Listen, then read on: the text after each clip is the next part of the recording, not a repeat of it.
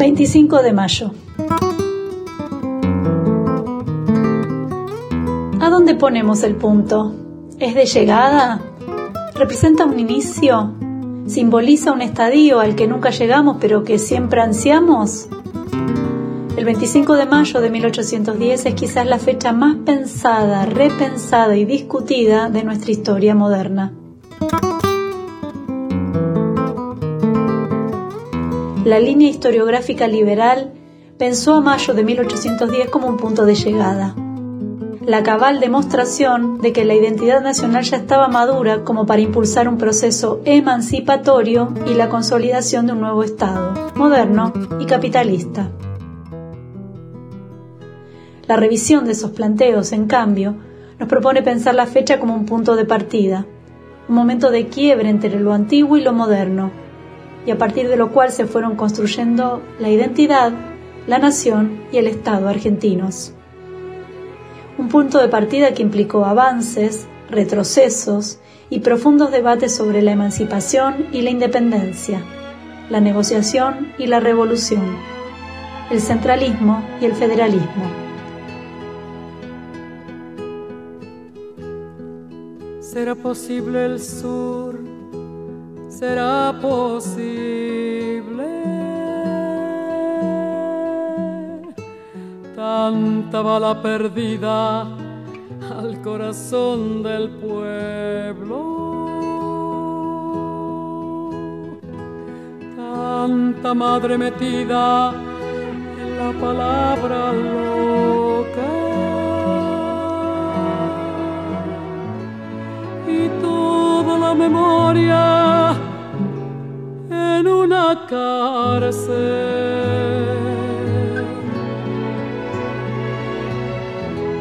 ¿Será posible el sur? ¿Será posible? Tanto invierno caído sobre el último rostro de mi hermano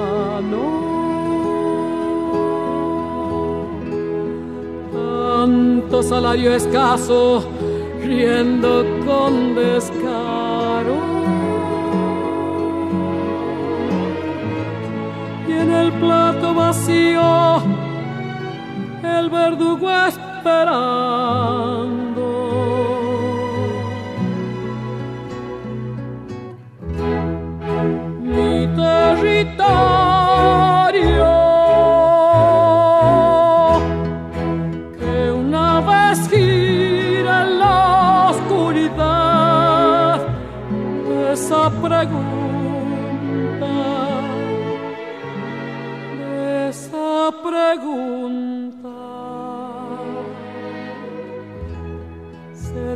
Posible el sur? ¿Será posible?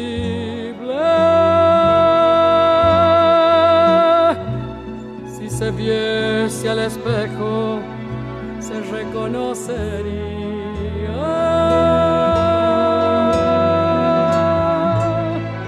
Lo que sucedió en 1810 y sobre todo lo que no sucedió marcó a fuego nuestros siguientes 200 años de historia. Sobre este hecho fundacional se elaboraron nuestros mitos. Para sacralizarse en el poder, las clases dominantes también sacralizaron su historia. Quienes batallaron y batallan por sociedades más equitativas también encontraron en Mayo una inspiración.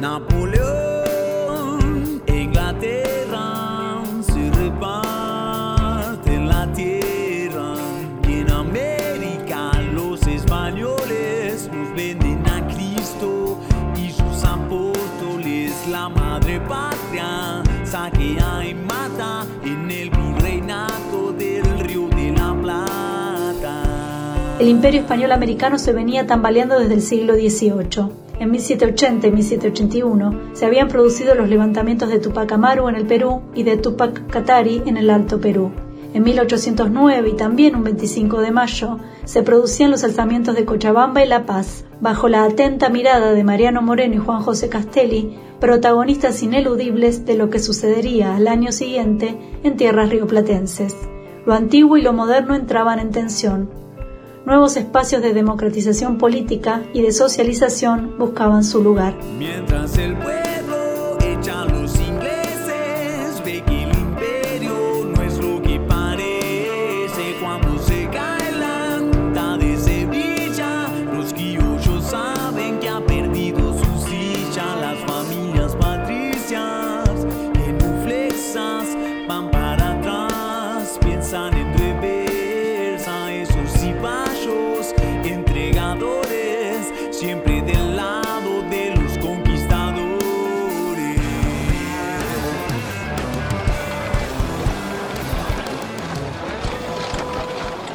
Y en medio de la puja entre lo nuevo que querían hacer y lo antiguo que se negaba a morir, varios procesos coexistirían, profundos debates que signarían la historia por venir. ¿Seremos o no un nuevo Estado? ¿Qué tipo de Estado seremos? Y, dadas las instancias del desarrollo capitalista, ¿de qué modo se reorganizarán nuestras economías? Los intereses contrapuestos darían lugar a larguísimos años de guerra, guerras que de algún modo también formaron parte del proceso de construcción de una nueva identidad y que contribuyeron a perfilar nuevos marcos económicos. El comercio dejaría su lugar a la producción agroganadera y constituiría a las oligarquías dominantes. A pesar de ello, con la Revolución de Mayo y las guerras por la independencia posteriores, se transformaron los universos simbólicos de los sectores populares, ya que ambos procesos fueron igualadores en más de un sentido. Incluso los desclasados, y sobre todo ellos, fueron necesarios en este nacimiento.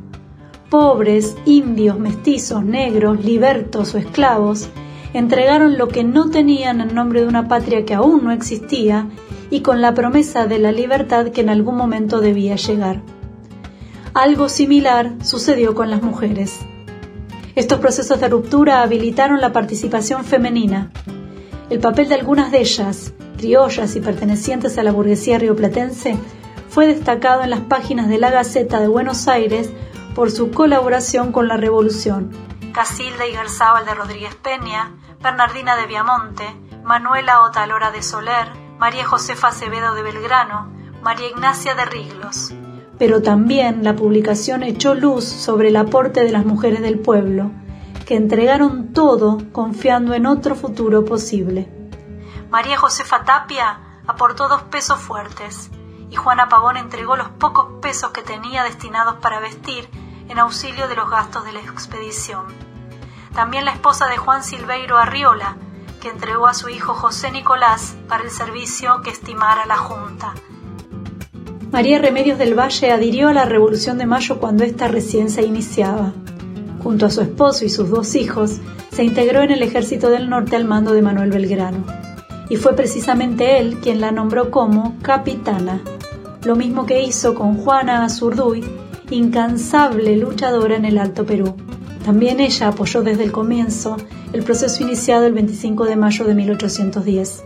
Junto a su esposo y sus cuatro hijos e hijas, se integró en los ejércitos que contuvieron el avance español en el norte. En 1813 fue designada como teniente coronela, aunque los soldados la llamaban la Pachamama. En el medio de las guerras dio a luz a su quinta hija, Luisa. A lo largo de las guerras por la independencia murieron sus cuatro hijos mayores y su esposo Manuel, pero Juana siguió combatiendo. En 1816 se sumó a las filas de Martín Miguel de Güemes y cuando en 1821 este murió, la teniente coronela quedó abandonada a su suerte. Vivió miserablemente hasta los 82 años y murió en una fecha más que simbólica, un 25 de mayo de 1862. Ya habían pasado 50 años desde el inicio de un proceso de cambio por el que ella apostó hasta lo que no tenía. No hubo honores para Juana, tampoco los había habido en 1847 para Milagros del Valle. Las fiestas mayas organizadas por las oligarquías triunfadoras eran solo una celebración de sí mismas. El mundo ya era otro, otra era la América, y en los estados nacientes se imponían los proyectos de las burguesías terratenientes y liberales que buscaban un lugar en el mercado mundial. El lema era orden y progreso, y la Revolución de Mayo de 1810 empezaba a sacralizarse como el punto de llegada de la modernidad. No era necesario para las clases dominantes buscar ningún camino alternativo. Ya había nación, ya había Estado, había héroes, muy pocas heroínas, y sus ideas se acomodaban a los intereses de las clases dominantes. Pero aún había mucho por hacer. En los albores del siglo XX, las clases populares empezarían nuevas o viejas luchas para que en esos estados nacionales nacientes tuviéramos todos un lugar. El centenario de la Revolución de Mayo no fue para muchos un momento de festejo y de orgullo. Las banderas rojas y negras del sindicalismo naciente pugnarían por un lugar al lado de las celestes y blancas que adornaban la Avenida de Mayo.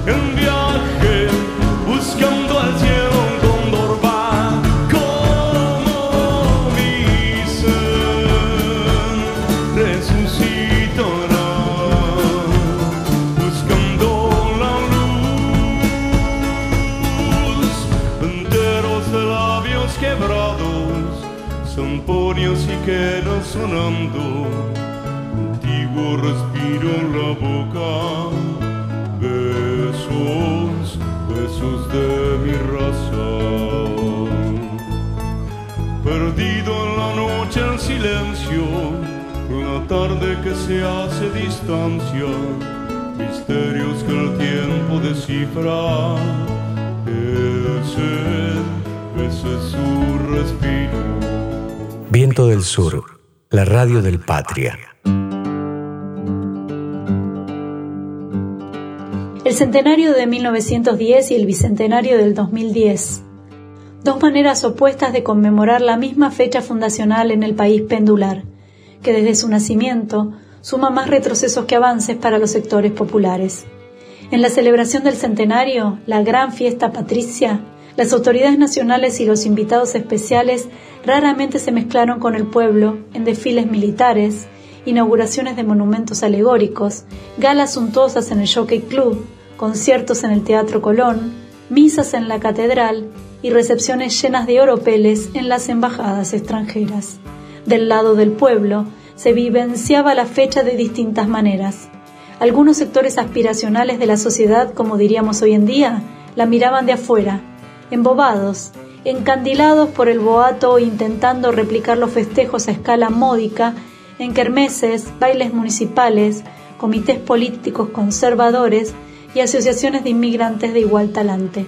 No faltaron los pormenores dignos de la revista Hola, prosiguiendo con las comparaciones anacrónicas, como el ascensor regalado por la infanta Isabel de Borbón y Borbón para la Casa Rosada, el único que podía soportar la comentada obesidad mórbida de la principal megaestrella invitada de la madre patria, como les gustaba decir a los medios dominantes de entonces, tan serviles con los poderosos como los actuales. Pero también estaban los otros, los convidados de piedra, las organizaciones de trabajadores, los anarcosindicalistas y las personas hartas del orden injusto que reinaba en el país, quienes resistían y se manifestaban en las calles teniendo con sangre de la represión policial desde un año antes los preparativos fastuosos. Al menos 11 manifestantes murieron y otros 80 resultaron heridos en la bautizada Semana Roja de 1909, mientras que miles de detenciones arbitrarias no cesaron de registrarse en los meses previos a mayo de 1910. La celebración de 1910 actuó como el espejo del país de pocos y para pocos, diseñado por la dirigencia según el proyecto de país impuesto a fines del siglo XIX. ¿Qué pasará dentro de 100 años? Seguramente se preguntarían entonces, así como nosotros hoy podemos fantasear con el lejano 2110. Bicentenario del 2010, posiblemente uno de los momentos más luminosos y felices de los que fueron, son y serán para los sectores populares de Argentina. Una semana completa de festejos que se condensó en una espléndida república alada que surcó la Plaza de Mayo en el cierre de una fiesta con todos y para todos, organizada por el Gobierno Nacional y Popular, presidido por Cristina Fernández de Kirchner. La metáfora perfecta de un país que buscaba levantar vuelo, la performance y la organización sin fisuras del espectáculo masivo, en gran parte obra del grupo Fuerza Bruta, desató el odio visceral y envidioso del gorilaje criollo. Pocos meses después, los acusarían de organizar los funerales de Néstor Kirchner, una de las expresiones de dolor popular más impresionante y genuina que haya tenido lugar en suelo argentino. Pero volvamos a los días dichosos para el pueblo, que no siempre son tantos. Para el Bicentenario, la presidenta de los argentinos invitó a siete mandatarios sudamericanos a la fiesta popular como signo de la hermandad regional. Junto a ellos, inauguró el Salón de los Patriotas Latinoamericanos del Bicentenario en la Casa de Gobierno, donde se exponen 24 retratos aportados por gobiernos de la región. Rafael Correa, de Ecuador, Evo Morales de Bolivia, Hugo Chávez de Venezuela, Sebastián Piñera de Chile, Lula da Silva de Brasil, José Mujica de Uruguay, Fernando Lugo de Paraguay y el ex presidente de Honduras, Manuel Zelaya, fueron quienes estuvieron presentes. Una auténtica fiesta del pueblo, una reversión del excluyente centenario con el Teatro Colón reinaugurado con decenas de miles de asistentes en las calles para presenciar una gala sinfónica, función de ballet y la representación de La Bohème de Puccini para todo el mundo. Gente que no paró de circular durante la semana de mayo por los puestos gastronómicos y de artesanías regionales y federales. Recitales musicales masivos. Luis Alberto Spinetta, Morris, Fito Páez, León Gieco, Liliana Herrero, Lito Nevia, Teresa Parodi, Vox Day, Víctor Heredia, Soledad Pastoruti, Gustavo Santaolalla, Totola Momposina, Jaime Ross, Agarrate Catalina, Gilberto Gil y Pablo Milanés, entre otros, estuvieron presentes y compartieron sus canciones clásicas que ya forman parte del acervo popular. ¿Qué pasará en 100 años más?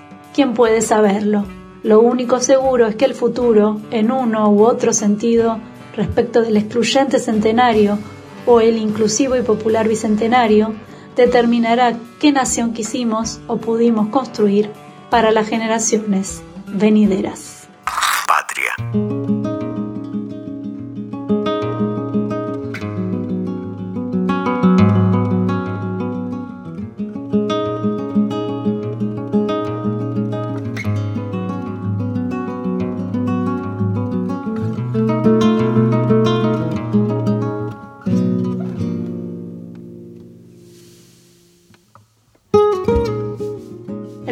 De mayo de 2003 marcó un hito de esperanza en el país pendular, el que desde su nacimiento suma más retrocesos que avances para los sectores populares.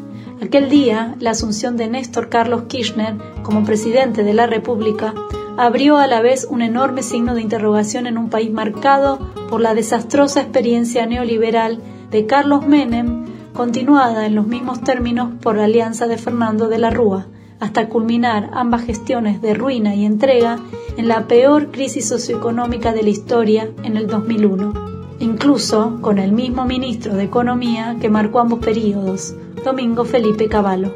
Kirchner asumía con apenas 22% de votos positivos, aún por debajo del gobierno debilitado desde el origen de Arturo Illia. ¿Cuántas incógnitas generaba este pingüino patagónico como se definía él mismo? Este hijo de la generación de los años 70. Tal vez la primera pista firme la dio la siempre certera Eve de Bonafini cuando anticipó uno de nuestros hijos llegó a la presidencia.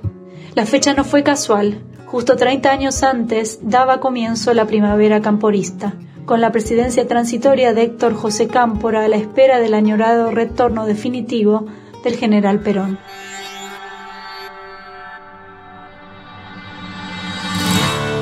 Ese día se abrían en el devotazo las puertas de las cárceles dictatoriales para que salieran los presos políticos. Apenas 49 días de mando que marcaron a fuego a la juventud más combativa de los años 70, que creía entonces poder tomar el cielo por asalto. El 25 de mayo del 2003, un Néstor exultante inauguraba un nuevo estilo zambulléndose entre la multitud como una estrella de rock, o más bien como lo que siempre fue, uno más del pueblo en la plaza. Tanto entusiasmo hizo que terminara cortado en la frente justo antes de la ceremonia oficial por la cámara de un fotógrafo del Multimedios Clarín, interpuesto en su camino, para qué hablar con metáforas cuando la realidad siempre las excede.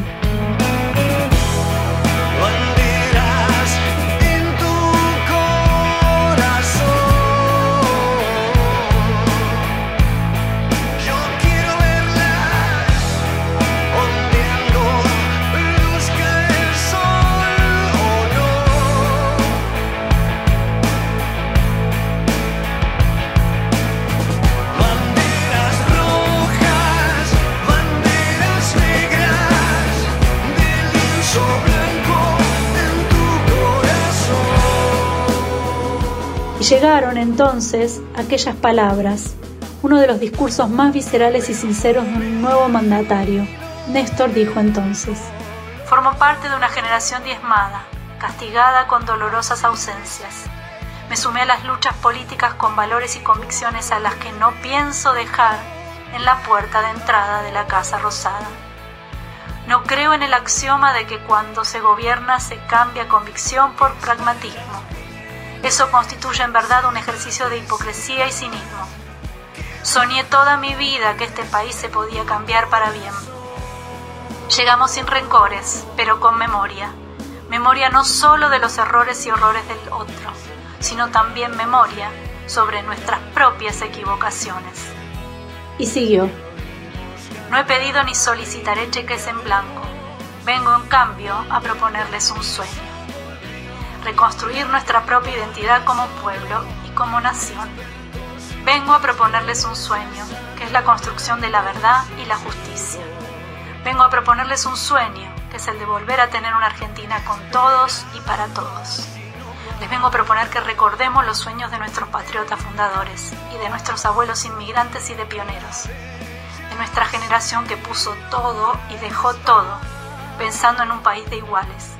Pero yo sé y estoy convencido en que en esta simbiosis histórica vamos a encontrar el país que nos merecemos los argentinos.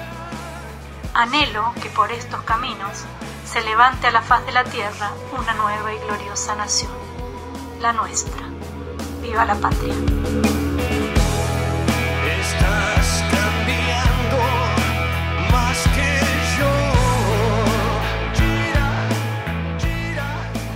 El sueño estaba en marcha de nuevo, hasta llegar simbólicamente al espléndido 25 de mayo del Bicentenario, al apogeo de una idea común junto a los presidentes amigos de los gobiernos regionales de la Patria Grande y sobre todo con la recuperación de los mejores valores del peronismo como resguardo del tesoro de los inocentes, de los descamisados, de los olvidados de la patria, tal vez lo más parecido que obtuvimos a lo que soñaron nuestros próceres de 1810.